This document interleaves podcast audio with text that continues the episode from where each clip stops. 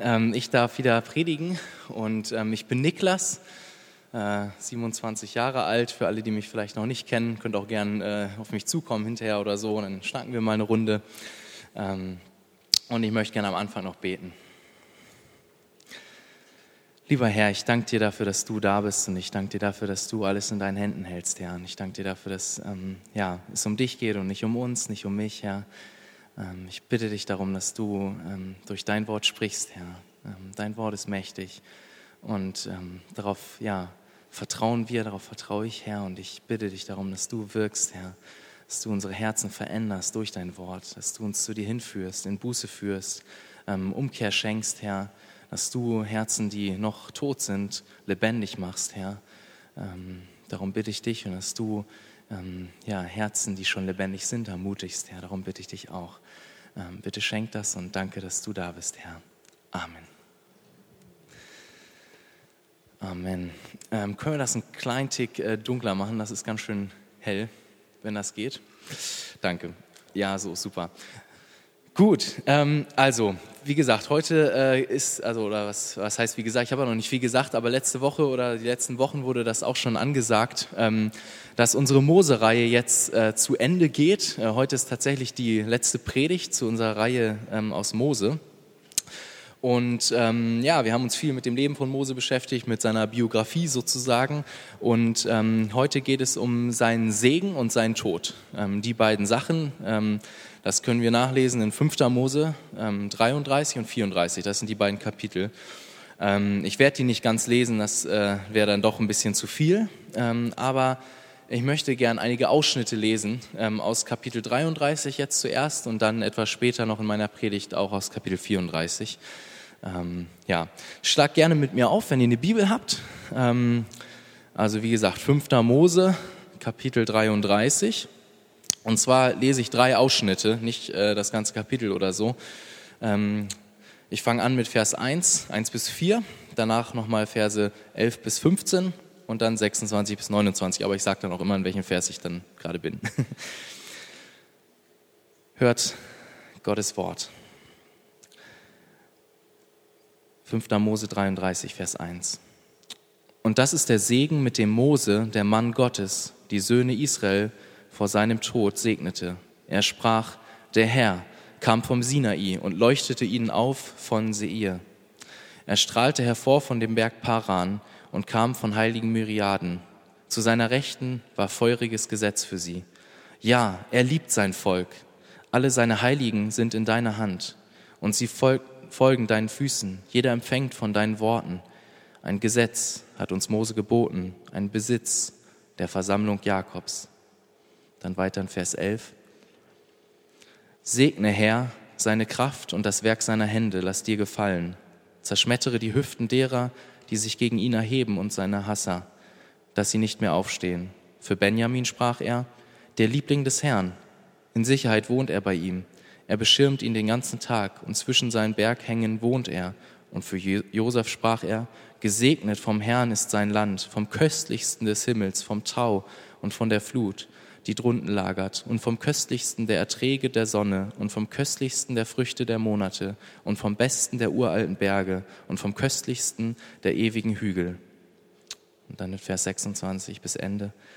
Keiner ist wie der Gott Jeschuruns, der auf dem Himmel einherfährt zu deiner Hilfe und in seiner Hoheit auf den Wolken. Eine Zuflucht ist der Gott der Urzeit und unter dir sind ewige Arme. Und er vertrieb vor dir den Feind und sprach, vernichte. Und Israel wohnt sicher, abgesondert, abgesondert der Quell Jakobs in einem Land von Korn und Most. Auch sein Himmel träufelt Tau. Glücklich bist du, Israel. Wer ist wie du, ein Volk gerettet durch den Herrn? Der der Schild deiner Hilfe und das Schwert deiner Hoheit ist. Schmeicheln werden dir deine Feinde, du aber wirst, du aber, du wirst einherschreien über ihre Höhen. Amen. Das sind also einige Ausschnitte gewesen aus dem ähm, 33. Kapitel, wo es in dem ganzen Kapitel um den Segen von Moses geht und ähm, den er ausspricht, ähm, den er ausspricht über, äh, über, seine, ähm, über die Stämme Israels. Und ähm, das ganze Kapitel ist dann so gegliedert, dass sozusagen ein Stamm immer drankommt, habt ihr auch gerade schon vielleicht mitbekommen, und dann sozusagen kommt der Segen und dann kommt zum nächsten Stamm und dann kommt wieder also ein, ein Teil, wo, wo Mose Segen ausspricht. Ähm, das zu der Struktur. Und wie gesagt, es ähm, geht um ähm, es geht um, um Moses Segen und Moses Tod und wenn wir uns dieses äh, ganze Leben von Moses so angucken, was wir die letzten ja, Monate, muss man ja schon sagen, ähm, immer wieder betrachtet haben in äh, ganz vielerlei Hinsicht, dann ähm, geht natürlich das Leben von Mose genauso wie das Leben eines jeden Menschen hier auf der Erde zu Ende mit seinem Tod. Und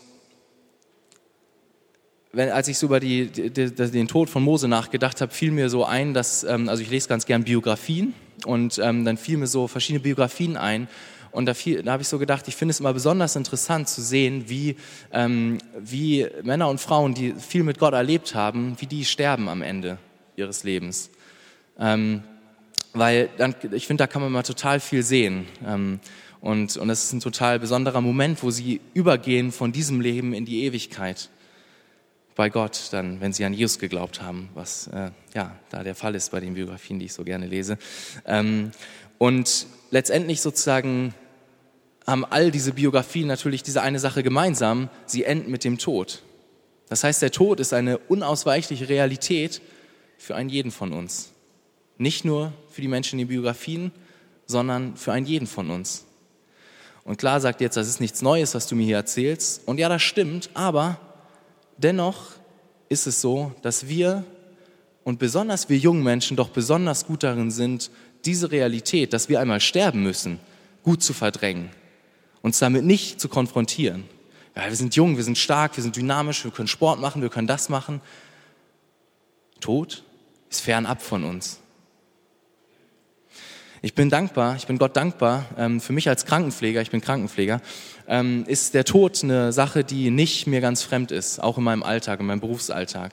Und so kann ich mich noch sehr gut an eine Situation erinnern, ähm, ist noch gar nicht lange her, ein paar Wochen, da hatte ich zwei Nachtdienste auf einer Intensivstation und ähm, ich habe dort äh, einen Patienten betreut in meiner ersten Nacht und äh, der hatte so Atemnot, schwere Atemnot, aber dem ging es noch vergleichsweise gut. Natürlich ging es dem nicht gut, sonst wäre er nicht auf der Intensivstation. Ne?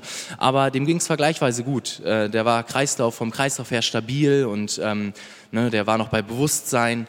Ähm, also ja, so habe ich dann den Patienten dort betreut, habe noch mit ihm geredet, ähm, ihn, äh, wie gesagt, äh, betreut die Nacht über und bin dann morgens äh, wieder nach Hause gefahren, logisch nach so einem Nachtdienst, habe dann geschlafen und bin dann abends äh, wieder zur Arbeit gekommen.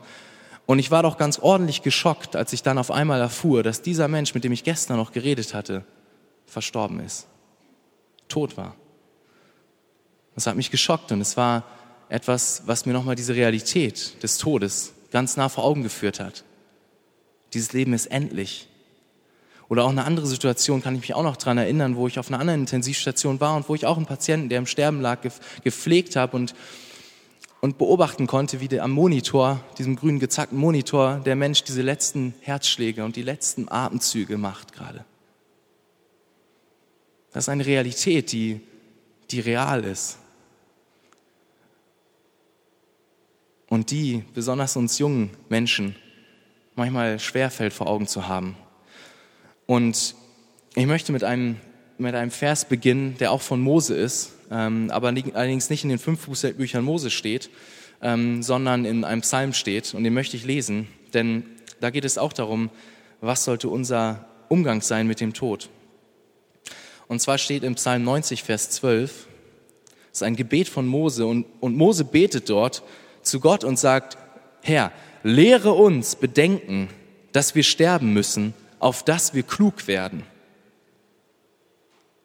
Mose betet hier zu Gott, dass er die Realität des Todes nicht verdrängt, sondern das bedenkt, dass er einmal sterben muss, auf dass er klug wird.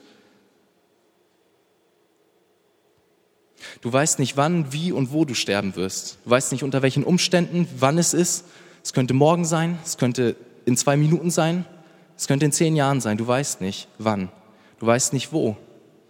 Du weißt nicht, ob du, ob du Opfer eines Verkehrsunfalls sein wirst, ob du von Krebs zerfressen im Krankenhaus sterben wirst oder ob du friedlich zu Hause einschlafen wirst. Du weißt es nicht. Du weißt nicht, unter welchen Umständen du sterben wirst. Nicht wann, nicht wo, nicht wie. Aber eins ist gewiss, der Tod kommt, früher oder später für jeden von uns. Und hier betet Mose, und das, damit möchte ich euch gleich am Anfang meiner Predigt herausfordern, dass wir diese Realität nicht verdrängen. Denn dann werden wir klug sein im Angesicht des Todes, wenn wir diese Realität nicht verdrängen, dann, dann werden wir leben, wie wir leben sollen. Dann werden wir für das leben, was wirklich wichtig ist, uns Gedanken machen in unserem Leben, was, worum geht es in diesem Leben überhaupt? Dann werden wir nicht rumdaddeln Tag ein, Tag aus und irgendwas machen, sondern wir werden unser Leben nicht verschwenden, sondern wir werden unser Leben für Jesus leben. Das ist das, was Mose meint mit klug sein. Also möchte ich dich am Anfang herausfordern mit der Frage, verdrängst du den Tod? Verdrängst du diese Realität oder ist es etwas, womit du dich regelmäßig konfrontierst, worüber du nachdenkst? Oder was dir fernab ist und dir auch relativ egal ist? Ich will dich mit Mose herausfordern, bedenke, dass du einmal sterben wirst, damit du klug wirst und nicht dumm bist. Doch lass uns nur noch mal einen Schritt zurückgehen, sagen einen Schritt zurückgehen und uns überlegen, warum ist der Tod überhaupt in dieser Welt? Warum ist das so, dass wir überhaupt sterben müssen? Und lass uns dann den Bogen spannen zu dem Segen von Moses, in dem es jetzt gerade auch schon ging, in dem Text, den ich gelesen habe, und anschließend dann ähm, noch über die Frage nachdenken, wie wir diesen Segen von Mose äh, oder den Segen Gottes besser gesagt bekommen können. Mm, ich habe dafür ähm, einen Satz mitgebracht. Äh, ich weiß gar nicht, ob das jetzt klappt hier mit dem Anwerfen. Ähm, mal sehen. Ähm, dann könnt ihr ihn auch da lesen, ansonsten müsst ihr mir zuhören, gut zuhören. Ich lese ihn einfach vor, vielleicht kommt es ja gleich noch im Hintergrund. Und zwar habe ich einen Satz mitgebracht, der die Predigt gut zusammenfasst. Und zwar, du stehst Gottes wunderbarem Segen im Weg, wenn du nicht verstehst, nee, das äh, war was Falsches, das war aus meiner letzten Predigt. Also, nochmal. Ähm, nochmal, hört mir gut zu. Du stehst Gottes wunderbarem Segen im Weg, wenn du nicht verstehst, dass du tot bist und daran glaubst, dass Jesus deine einzige Hoffnung auf Wiederbelebung ist. Nochmal. Du stehst Gottes wunderbarem Segen im Weg, wenn du nicht verstehst, dass du tot bist und daran glaubst, dass Jesus deine einzige Hoffnung auf Wiederbelebung ist. Und ich möchte den, den, diesen Satz mit drei Punkten näher betrachten. Das sind sozusagen meine drei Hauptpunkte. Punkt eins Tod, weil wir unter dem Fluch sind. Punkt zwei Hoffnung, weil Gottes Segen gut ist. Und Punkt drei Hoffnung, weil Jesus Leben schenkt. Wie gesagt, diese drei Punkte. Also lasst uns äh, starten mit dem ersten Punkt. Tod, weil wir unter dem Fluch sind. Ich denke, dass eine Sache in der Einleitung sehr deutlich geworden ist, in der Einleitung meiner Predigt. Der Tod ist eine endgültige und unausweichliche Realität für jeden von uns. Und da ist doch die Frage angebracht, warum gibt es den Tod überhaupt? Und dafür lasst uns am besten Gott fragen, der, ah, sehr gut, perfekt. Da habt ihr nochmal alles zusammengefasst, könnt ihr ganz entspannt sein ähm, und da immer wieder was nachlesen. Das ist sozusagen die Zusammenfassung der Predigt, der Satz der Predigt und die Gliederung mit den drei Punkten, wie gesagt. Okay, doch warum gibt es den Tod? Lasst uns dazu am besten Gott selber fragen, der uns gemacht hat. Ähm, denn in seinem Wort finden wir die Antwort. Wir finden die Antwort wir brauchen gar nicht weit blättern. Wenn wir, das, wenn wir 1. Mose aufschlagen, das erste Buch der Bibel, kommt gleich auf den ersten Seiten die Antwort zu dieser Frage, weil es eine sehr grundlegende Frage ist. Dann 1. Mose 2 ähm, berichtet Gott uns davon, wie die ersten Menschen geschaffen wurden, von Gott selber. Es waren Adam und Eva. Es war ist keine, keine Märchengeschichte, sondern das war Realität und ist Realität ist etwas, was, was gewesen ist. Adam und Eva, ähm, Gott hat sie geschaffen, sie waren die ersten Menschen und ähm, Gott, hat, Gott hat ihnen einen Garten gemacht, in dem sie leben sollten. Und sie lebten dort unter dem Segen Gottes, hatten alles, was sie brauchten, lebten in perfekter Harmonie mit Gott. Und Gott hat ihnen eine, ein Gebot gegeben, ne, nach dem Motto, you had one job. Ne, ein, ein Gebot. Nicht von dem Baum der Erkenntnis essen, von der Frucht des Baumes. Von allen anderen Früchten ja, von dem nicht. Doch es kam, wie es kommen musste. Adam und Eva entschieden sich gegen Gott. Und sie entschieden sich da, dagegen, Gott zu gehorchen, sondern wollten gegen Gott rebellieren. Sie aßen von der Frucht und vorher lebten sie den perfekten Segen Gottes und danach war etwas anders. Sünde kam in die Welt. Denn Adam und Eva lehnten sich auf gegen Gott. Sie wollten selber bestimmen, was gut ist für sich und gehorchten Gott nicht. Sünde kam in die Welt und Gott, der ein perfekter und gerechter Gott ist und keine Sünde in seiner Gegenwart dulden kann, auch nicht nur ein bisschen. Gott kann kein Auge zudrücken zu Sünde, auch nicht zu ganz bisschen. Dieser Gott hat reagiert darauf. Und er spricht in, in 1. Mose 3, spricht dann zur Schlange. Die Schlange hatte sozusagen äh, Eva verführt. Die meisten von euch kennen die Geschichte. Und, ähm, und Gott spricht dort zu der Schlange und dann auch zu Adam und Eva. Ähm, ich lese mal zwei Verse aus 1. Mose 3. Ähm, dort steht, und Gott, und Gott der Herr sprach zur Schlange, weil du das getan hast, sollst du verflucht sein. Und etwas äh, weiter spricht Gott dann zu Adam, so sei der Erdboden deinetwillen verflucht. Wir sehen hier etwas ganz Wichtiges am Anfang. Wir sehen, wie Adam und Eva unter dem perfekten Segen Gottes lebten, dann gegen Gott rebellierten und dann ein gerechter Fluch über sie kam. Der Fluch der Sünde. Das ist ein ganz äh, zentrales Konzept, was sich durch die ganze Bibel durchzieht, wie wir noch sehen werden. Und das ist wichtig, dass wir das verstehen am Anfang, weil es soll ja auch über den Segen von Mose gehen. Aber da müssen wir erstmal verstehen, warum ist denn Tod in dieser Welt? Weil wir unter dem Fluch sind. Tod, weil wir unter dem Fluch sind. Seit Adam und Eva ist die ganze Menschheit, du und ich, unter dem Fluch. Wir sind geboren worden und wir sind geistlich tot und wir werden auch einmal sterben müssen. Tod ist in der Welt, weil wir unter dem Fluch sind. Deswegen gibt es Krebs, Behinderung, Krankheit, Leid wegen Adam und Eva und ihrer Sünde und weil der Fluch dadurch in diese Welt kam.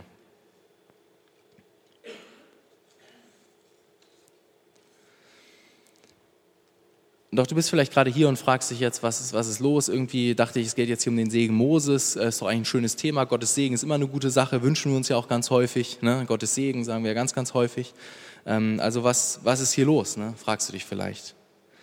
Aber ähm, ich möchte dich ermutigen, oder vielleicht bist du auch hier und, und hast bis vor fünf Minuten noch nie was von Adam und Eva gehört. Kann ja auch sein. Oder vielleicht ganz früher mal. Wenn du jetzt hier bist und dich, und, und dich diese Gedanken beschäftigen, dann will ich dich ermutigen, weiter zuzuhören, denn es wird besser, ähm, denn es gibt Hoffnung. Ähm, lass uns noch einmal den, diesen Satz der Predigt vor Augen führen. Du stehst Gottes wunderbarem Segen im Weg, wenn du nicht verstehst, dass du tot bist und daran glaubst, dass Jesus deine einzige Hoffnung auf Wiederbelebung ist. Es gibt also Hoffnung und das ist gut. Ähm, es gibt Hoffnung, denn Gott ist ein Gott, der ist nicht nur gerecht. Gott ist auch ein Gott, der ist voller Liebe. Und er will Gemeinschaft mit uns haben. Und Gott ist ein Gott, der liebt es zu segnen. Und ähm, dazu möchte ich auch nochmal, dass wir uns einen Vers vor Augen halten oder einen Vers vor Augen äh, stellen. Und zwar steht er im ersten Buch Mose, in Genesis, äh, also ein paar Kapitel weiter als das mit Adam und Eva, im zwölften Kapitel, Vers 2. Dort geht es um Abraham, einer der Glaubensväter. Und ähm, Gott spricht dort zu Abraham und sagt ihm in ähm, 12 Vers 2, und ich will dich zu einer großen Nation machen und ich will dich segnen und ich will deinen Namen groß machen und du sollst ein Segen sein. Und etwas später in Vers 3 heißt es, und in dir sollen gesegnet werden alle Geschlechter der Erde. Das ist sozusagen Gottes Mission. Gottes Mission ist es zu segnen. Gott liebt es zu segnen. Und da lesen wir zum ersten Mal etwas über diesen Segen, den Gott, den Gott in diese Welt bringen will. Und hier heißt es dann den Segen Abrahams. Und durch Abraham sollen alle Geschlechter sozusagen auf dieser Erde gesegnet werden. Da werden wir etwas später nochmal drauf zurückkommen. Ähm, aber das ist gut, weil, weil es gibt Hoffnung, weil sozusagen Gott ähm, gerne segnet und weil Gottes Segen nicht, ähm, nicht trivial ist. Gottes Segen ist nichts, äh, ja, was irgendwie so, ja, ist halt ganz gut, aber pff, okay. Ne? Gottes Segen ist sozusagen Gottes wunderbarer Segen. ist das Beste. Ähm, und deswegen möchte ich, dass wir uns jetzt in, in dem zweiten Punkt diesen Segen genauer anschauen. Hoffnung, weil Gottes Segen gut ist. Lass uns nun noch mal etwas genauer in Kapitel 33 gehen ähm, aus 5. Mose ähm, das eine Kapitel, um das es geht in der Predigt. Und lass uns ähm, Gottes Segen anschauen. Und ich denke, eine Sache, die eben auch schon deutlich wurde, als wir das gelesen haben, Gottes Segen ist sehr, sehr facettenreich. Gottes Segen ist wie, wie eine bunte Wiese voller Blumen, die alle wunderschön sind anzusehen. Sehr facettenreich. Wir können vieles dort sehen. So ist Gottes Segen. Und ich möchte jetzt einige von diesen Facetten genauer mit euch anschauen. Da haben wir als erstes, Gottes Segen ist ganzheitlich oder auch Gottes Segen umfasst alle Bereiche in unserem Leben. Ähm, ich denke, das ist etwas, was in dem Kapitel sehr, sehr gut deutlich wird. Mm, ich will euch da ermutigen, da auch nochmal selber für euch reinzugehen und äh, das euch anzugucken, weil ich kann jetzt nicht äh, alle Verse davon im Detail besprechen. Aber ähm, Gott schenkt uns äh, umfassenden Segen. Gott schenkt körperliches Versorgen, Vers 13, emotionales Versorgen durch seine Liebe, Vers 3, Stärke, Vers 7, Schutz, Vers 12, Leitung in seinem Wort, Vers 4 und noch so vieles mehr. Gottes Segen umfasst sozusagen alles, alle unsere Bereiche in unserem Leben, die wichtig sind. Gottes Segen ist wirklich allumfassend. Und unter diesem perfekten Segen Gottes haben Adam und Eva einst gelebt. Aber seitdem der Tod in dieser Welt ist, ist Fluch in dieser Welt. Und wir sind nicht automatisch mehr unter diesem Segen Gottes. Aber so, so ist Gottes Segen. Gottes Segen ist allumfassend. Und so möchte ich gleich am Anfang hier ermutigen. Ich möchte dich ermutigen, ähm, denn du kannst dir gewiss sein, dass in deinem Leben nichts zu kurz kommt bei Gott. Wenn du mit Gott gehst und auf Gott vertraust, kannst du dir gewiss sein, bei dir kommt nichts zu kurz. Weil Gott ein Gott ist, der, der sich um uns sorgt.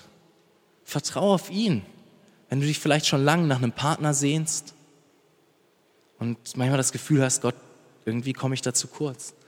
Oder wenn du finanziell zu kämpfen hast, über die Runden zu kommen, ausgegrenzt wirst in der Schule und denken, keine Freunde richtig hast und dich fragst, Gott, warum? Möchte ich dir ermutigen, Gottes Segen ist allumfassend. Gottes Segen sieht nicht immer so aus, wie wir das wollen und wie wir uns das vorstellen. Das ist auch wichtig, dass wir das verstehen. Gott ist, Gott ist keine Wunschmaschine. Ne? Das ist auch wichtig. Aber Gott lässt alle Dinge in unserem Leben uns zum Besten dienen. Gottes Segen ist ganzheitlich. Er ist wie ein Vater, der sich liebevoll um uns kümmert. Weiter zum nächsten Punkt. Gottes Segen B oder zweitens, Gottes Segen ist persönlich. Und Gottes Segen ist persönlich in zweierlei Hinsicht, ähm, was wir in diesen Versen entdecken können. Zum einen ist es persönlich, weil Gott selbst involviert ist in seinem Segen. Er ist letztendlich der Handelnde. Es ist zwar Moses, der den Segen hier ausspricht über das Volk, aber letztendlich ist Gott der, wo, wo der Segen herkommt. Mose in sich hatte ja keine Kraft zu segnen und aus ihm heraus Segen zu geben. Letztendlich kommt der Segen von Gott. Und ähm, da können wir auch nochmal in, in das Kapitel reinschauen, und zwar in Vers 11. Steht dort, segne Herr seine Kraft und das Werk seiner Hände, lass dir gefallen. Wir sehen hier ganz deutlich, Gott ist der Ursprung allen Segens. Mose betet, Herr, segne du. Ich, aus mir heraus, keine Chance. Gott sagt, segne du. Gott ist die Quelle allen Segens. Ähm, Gott ist persönlich involviert. Ähm, schaut da auch nochmal äh, etwas weiter runter im Kapitel in Vers 26 bis 27 und auch Vers 29. Äh, den möchte ich auch nochmal lesen, denn da wird sehr, sehr deutlich, dass Gott ganz persönlich involviert ist, wenn er dabei ist, zu segnen. Keiner ist wie der Gott Jeschuruns, Vers 26, der auf dem Himmel einherfährt zu deiner Hilfe und in seiner Hoheit auf den Wolken. Eine Zuflucht ist der Gott der Urzeit und unter dir sind ewige Arme Glücklich bist du, Israel. Wer ist wie du? Ein Volk, gerettet durch den Herrn, der der Schild deiner Hilfe und das Schwert deiner Hoheit ist. Wir sehen hier, Gott ist persönlich, höchst persönlich involviert. Und ist das nicht großartig?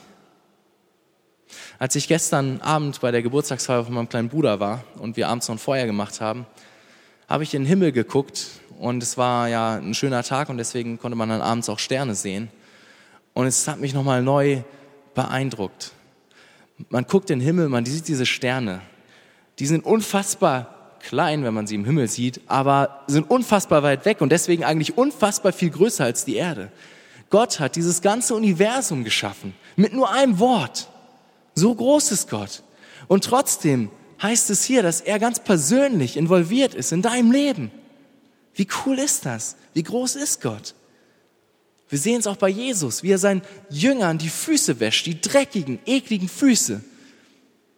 Jesus gibt sich hin und wäscht, wäscht die Füße der Jünger. Ist das nicht Liebe? Jesus ist sich nicht zu schade.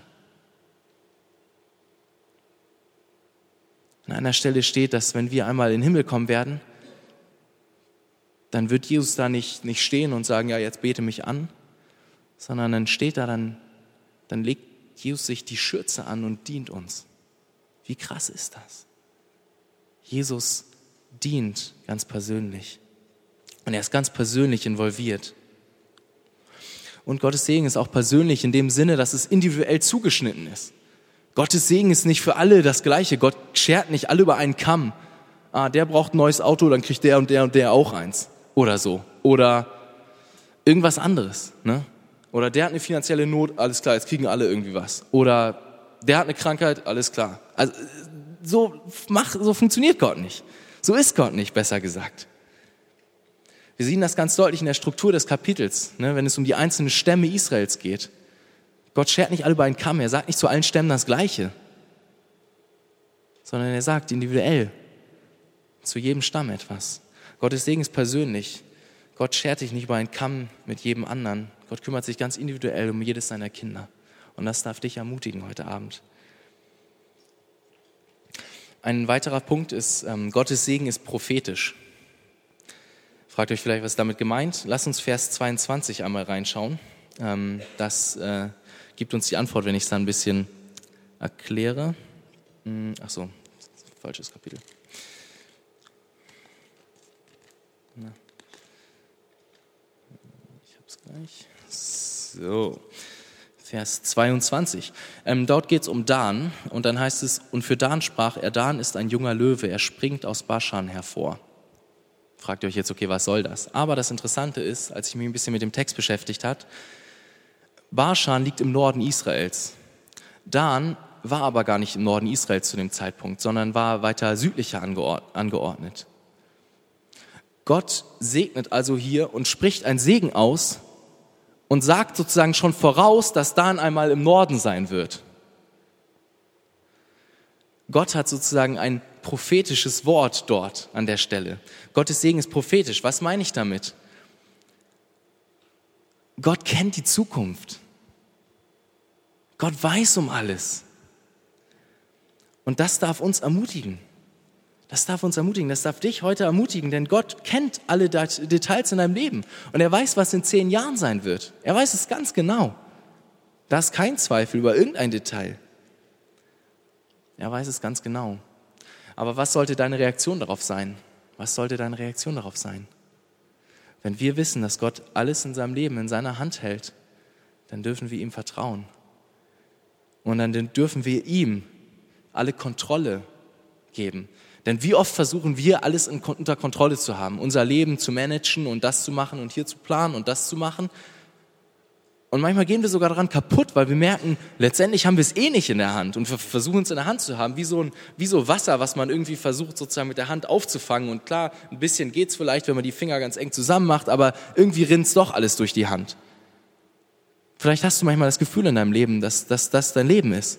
Es rinnt dir einfach durch die Finger weil du es eben nicht im Griff hast. Und dann kann ich dir sagen, absolut richtig, gut erkannt. Du hast es nicht im Griff. Aber Gott hat es im Griff. Gott hat alles im Griff. Gott kennt die Zukunft, jedes Detail. Und Gott kümmert sich. Und er wirkt alles zu deinem Besten.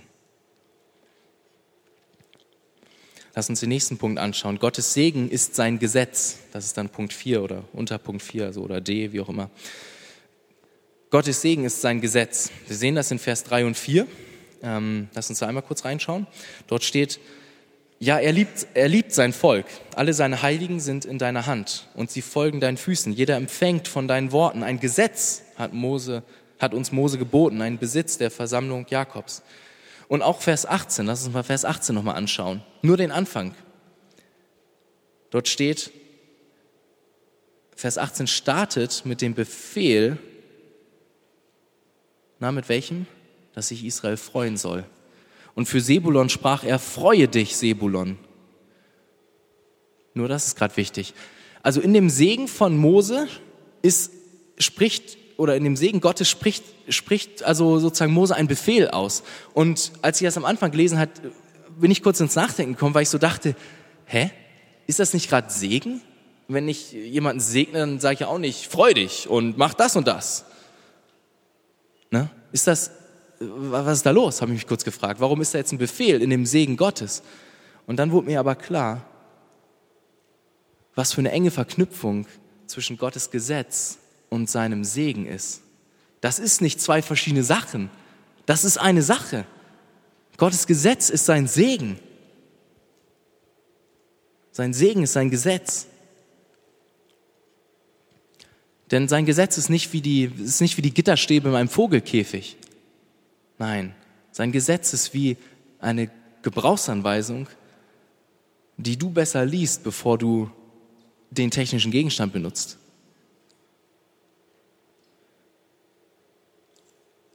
Gott kennt uns, Gott hat uns gemacht. Und gleichzeitig ist Gottes Gesetz auch noch, noch spiegelt das auch noch sein Wesen wieder, wie Gott ist. Ist das nicht großartig? Deswegen, ähm, deswegen kann es sein, dass, dass der Psalmist oder David ist das im Psalm 119 fast jeden Vers kommt drin vor, dass er Gottes Gesetz liebt. Er sagt, oh, wie liebe ich dein Gesetz. Und manchmal lese ich das und denke mir so, oh krass, krass, David, was, was ist da los? Wenn ich jetzt irgendwie die, diese Gesetze im Alten Testament lese, ist das nicht unbedingt meine erste Reaktion. Aber ich denke, dass, äh, dass das unsere Reaktion sein sollte, wenn wir das Gesetz lesen, aus zwei, aus zwei Gründen. Nämlich das eine ist, ähm, es spiegelt Gottes Wesen wieder und das andere ist, es ist eben nicht der Gitterstab, was wir so oft denken, sondern es ist wie eine Gebrauchsanweisung. Und ähm, wisst ihr, was passiert, wenn man so eine Waschmaschine hat und da soll man ja eigentlich Wäsche reinpacken? Wisst ihr, was passiert, wenn man äh, die anstellt und da einen Backstein reinlegt? Muss auch nur so ein kleiner sein, ne? so ein kleiner reicht schon völlig. Ne? Wisst ihr, was dann passiert? Ich, ich kann euch ermutigen, äh, guckt mal heute Abend äh, bei YouTube ein Video dazu, geht drei Minuten lang, äh, ist, ganz, ist ganz lustig. Ähm, könnt ihr machen und denkt dabei an meine Predigt. Ähm, und du, der du vielleicht jetzt gerade auf YouTube gehen wolltest, mach's später. ähm, denn was passiert? Zurück der, zu der Frage, was passiert? Kleiner Backstein in der Waschmaschine, wenn die dann läuft, dieser kleine Stein zerfetzt die ganze Waschmaschine, die, die fliegt völlig auseinander. Völlig. Völlig in seine Einzelteile. Und ich denke, das ist ein angemessener Vergleich, wenn wir uns vorstellen, was passiert, wenn wir unsere eigenen Wege gehen und nicht auf Gottes Gesetze hören. Dann fahren wir unser Leben gegen die Wand. Nichts anderes passiert dann. Ja, und vielleicht sagst du, okay, hier die kleine Sache, das ist jetzt noch nicht so schlimm. Das ist der erste Schritt auf dem Weg gegen die Wand. Und ehe du dich versiehst, fährst du auf die Wand zu mit 100 Sachen im Auto. Und dann kannst du ja, aus, kannst du ja ausmalen, wie das ausgeht. Denn Gottes Gesetze sind wie eine Gebrauchsanweisung, die wir besser ernst nehmen.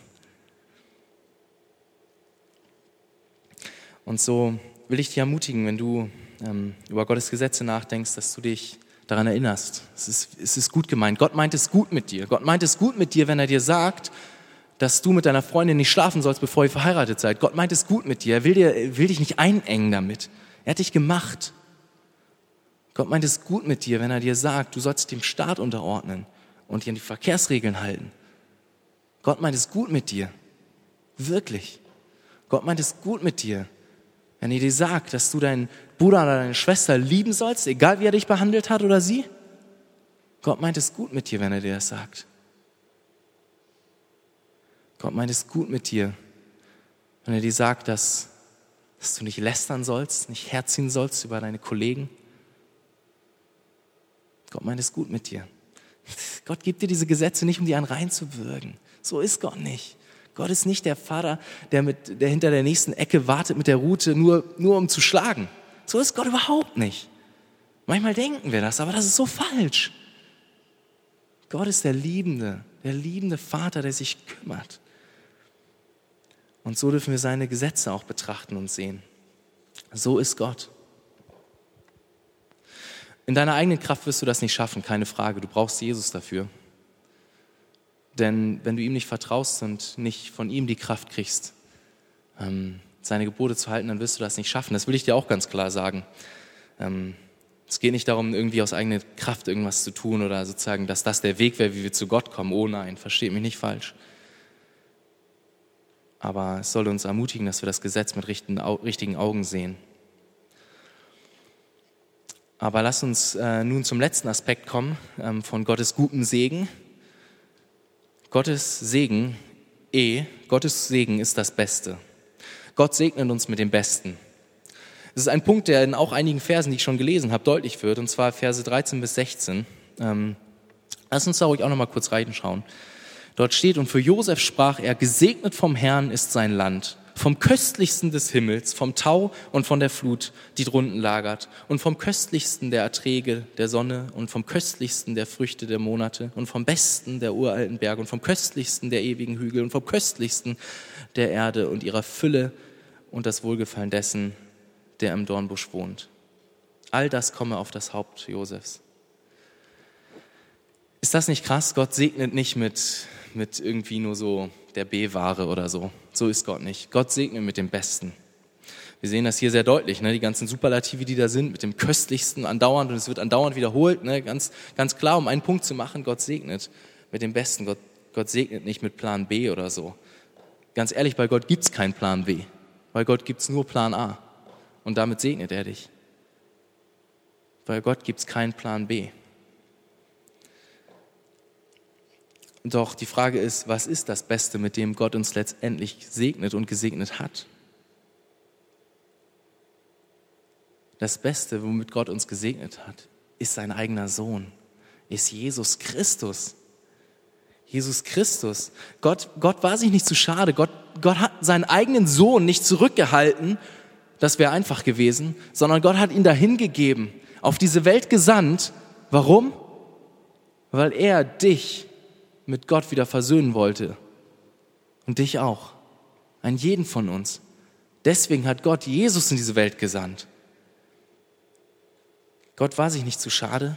Gott war nichts zu schade. Er hat seinen letzten, er hat sein, er hat sein, sein Ein und Alles gegeben, seinen eigenen Sohn. Und lass uns damit zum letzten äh, Punkt kommen und uns noch einmal kurz äh, den, den Satz angucken. Du stehst Gottes wunderbarem Segen im Weg, wenn du nicht verstehst, dass du tot bist, ne, wir haben über Gottes wunderbaren Segen gerade gelesen und gehört und sozusagen darum, dass wir tot sind, geistlich tot, das haben wir verstanden, das ist wichtig. Also nochmal, du stehst Gottes wunderbarem Segen im Weg, wenn du nicht verstehst, dass du tot bist und daran glaubst, dass Jesus deine einzige Hoffnung auf Wiederbelebung ist. Lass uns nun zum letzten Teil kommen. Hoffnung, weil Jesus Leben schenkt. Hoffnung, weil Jesus Leben schenkt. Lass uns dafür noch mal einige Verse aus dem letzten Kapitel lesen nun, ähm, denn es soll ja um die beiden Kapitel gehen. Ähm, und jetzt in Kapitel 34 möchte ich ein paar Verse lesen, und zwar 4 bis 7. Und ähm, ja, da lese ich mal. 5. Mose 34, 4 bis 7.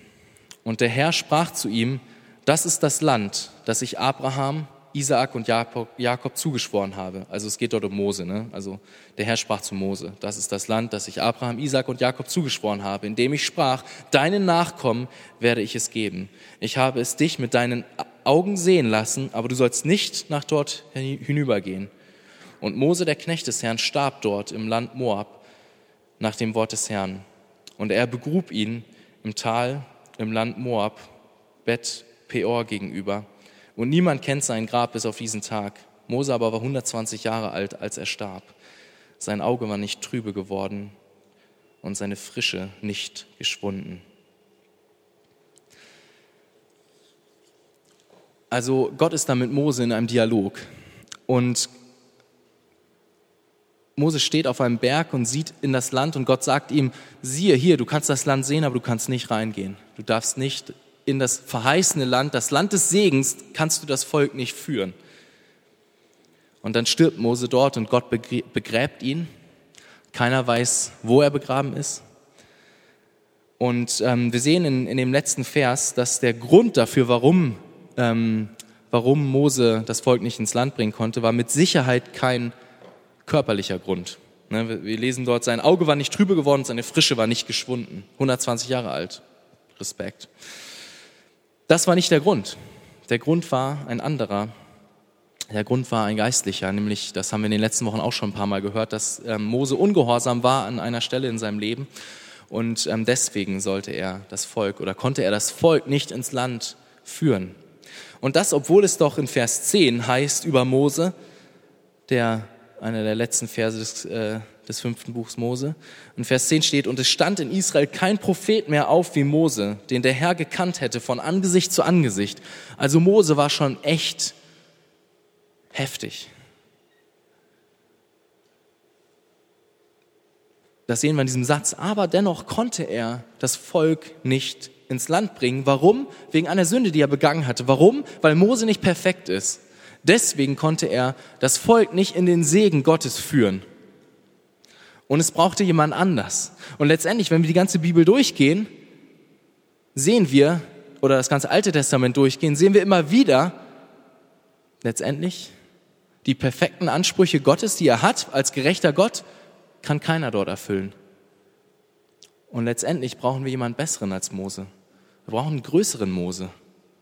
Wir brauchen Jesus Christus der uns in den Segen Gottes führen kann, der uns, durch den wir den Segen Gottes überhaupt bekommen können.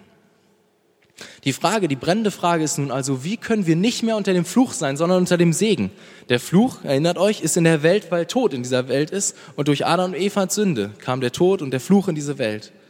Und wie können wir nun nicht mehr unter dem Fluch sein, sondern unter den Segen Gottes kommen? Denn das wollen wir ja, oder nicht? Wir haben doch den Segen Gottes gerade gesehen, wie wunderbar der ist.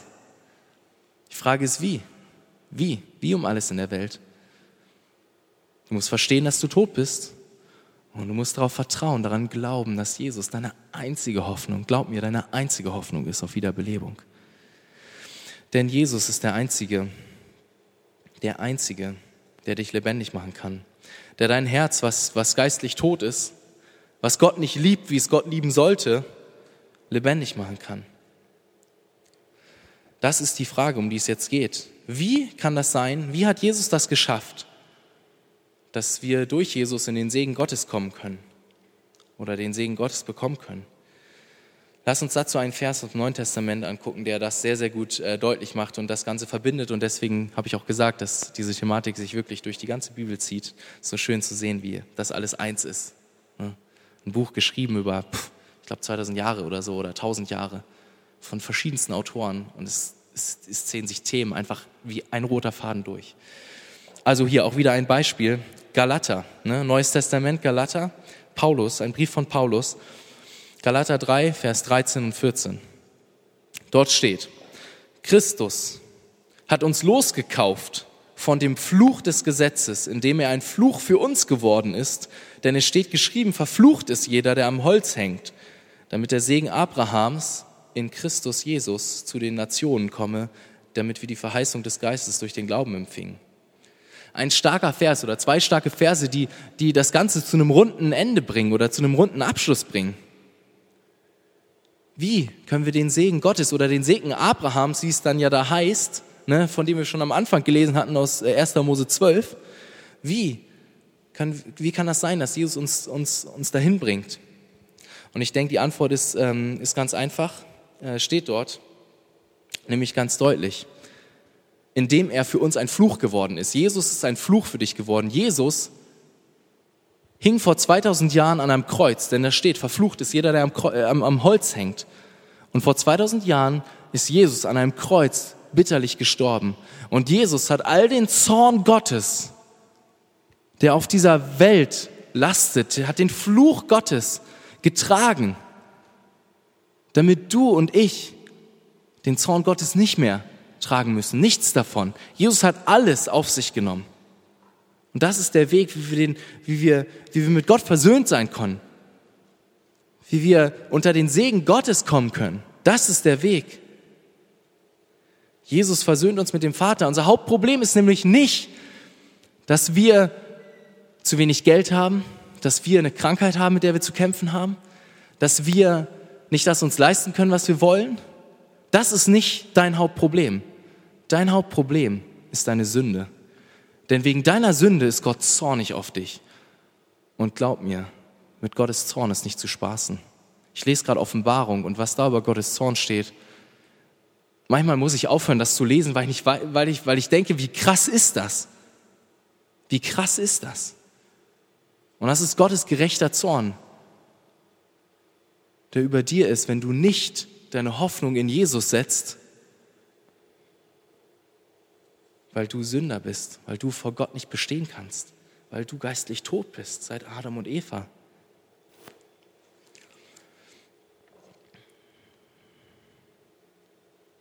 Das Einzige, was sie vor dem schrecklichen Zorn Gottes retten kann, ist Jesus Christus. Und damit ist auch Jesus Christus der Inbegriff allen Segens. Damit ist Jesus Christus nicht nur der, der uns in den Segen Gottes hineinführen kann, sondern er ist der Segen Gottes. Er ist der Inbegriff. In einem anderen Vers im Neuen Testament, in Epheser 1, Vers 3 steht, gepriesen sei der Gott unser Vater, Gott und Vater unseres Herrn Jesus Christus. Er hat uns gesegnet mit, gesegnet mit jeder geistlichen Segnung in der Himmelswelt in Christus. In Christus bist du gesegnet mit jeder geistlichen Segnung in Christus.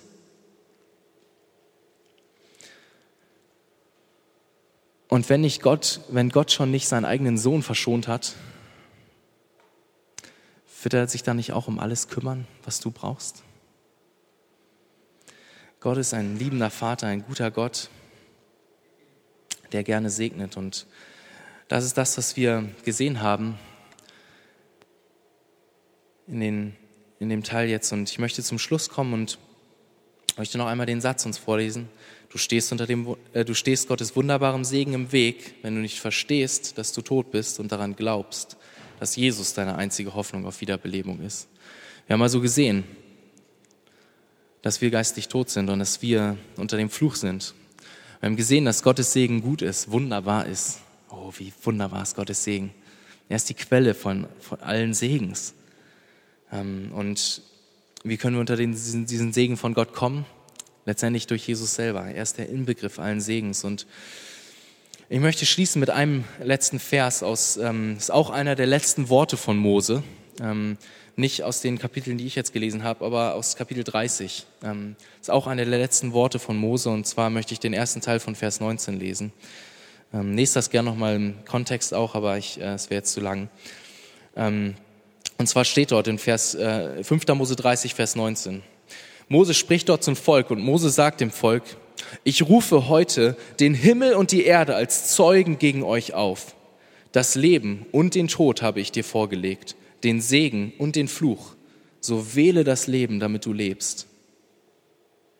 Das sind sehr ernste Worte von Mose, als er mit dem Volk Israel spricht. Und genau so geht es dir jetzt? Wenn Jesus nicht deine einzige Hoffnung ist und du nicht an ihn glaubst, dann wählst du den Tod, den Fluch, den Tod. Dann bleibst du unter dem Zorn Gottes, unter dem schrecklichen Zorn Gottes. Aber wenn du sagst, nein, nein, nein, ich erkenne, dass ich schuldig bin vor Gott, wenn du das verstehst und anerkennst und in Jesus deine Hoffnung findest, dann wählst du Leben letztendlich. Dann wählst du Leben. Und das ist ähm, das Wunderbare, was Jesus uns geschenkt hat. Leben. Leben, die hat uns Leben geschenkt, die wir einst tot waren. Und so hoffe ich, dass dich ähm, das ermutigt, wenn du über den Segen Gottes nachdenkst. Und ich hoffe, dass du ja ganz klar vor Augen hast, ähm, wie du mit Gott versöhnt werden kannst. Lass mich beten. Herr Jesus, ich danke dir. Ich danke dir dafür, dass du, dass du uns gerettet hast. Jesus, dass du unsere Hoffnung bist, die wir an dich glauben. Jesus, ich danke dir, dass du uns vor dem gerechten und unfassbaren und schrecklichen Zorn Gottes gerettet hast. Jesus, ich danke dir dafür. Ich danke dir dafür, dass du ähm, uns ja so sehr liebst. Und Vater, ich danke dir dafür, dass du so ein segnender Gott bist. Dass du ein Gott bist, der ja, der gerecht ist, aber der auch voller Liebe ist und gerne segnet, Herr. Schenkt, dass es unsere Herzen ermutigt, ähm, wenn wir den Segen Gottes sehen, wenn wir deinen Segen sehen, Herr. Schenkt, dass es uns ermutigt, dass wir doch verstehen, dass wenn wir unter dem Segen von dir stehen, dass es wie ein Wasserfall ist, der über uns hereinbricht und dass du segnest, Herr, der uns nicht kaputt macht, sondern nur das Beste will, Herr. Schenkt, dass wir, Jesus, dass wir dir vertrauen. Darum bitte ich dich, bitte dich heute Abend, dass du Herzen, die tot sind, die gerade noch tot sind, lebendig machst durch dein Wort. Dass Menschen, die heute Abend hier sind, dir vertrauen und Vertrauen in dich setzen, Herr. Bitte, bitte. Herr Jesus, ich danke dir dafür, dass du alles in deinen guten Händen hältst, dass du die Kontrolle hast und voller Liebe bist, Herr. Dafür danke ich dir. In Jesu Namen. Amen. Möchte noch eine Sache sagen, wenn dich die Predigt angesprochen hast oder du ähm, merkst, hey, du würdest gerne noch mal reden darüber oder so, dann ähm, ja, ähm, kannst du gerne auf mich zukommen hinterher. Ähm, ich habe Zeit, ähm, wir können gerne miteinander reden, miteinander beten oder so. Ähm, ja, fühl dich wirklich frei, das zu tun. oder auch andere Leute, denen du vertraust. gerne.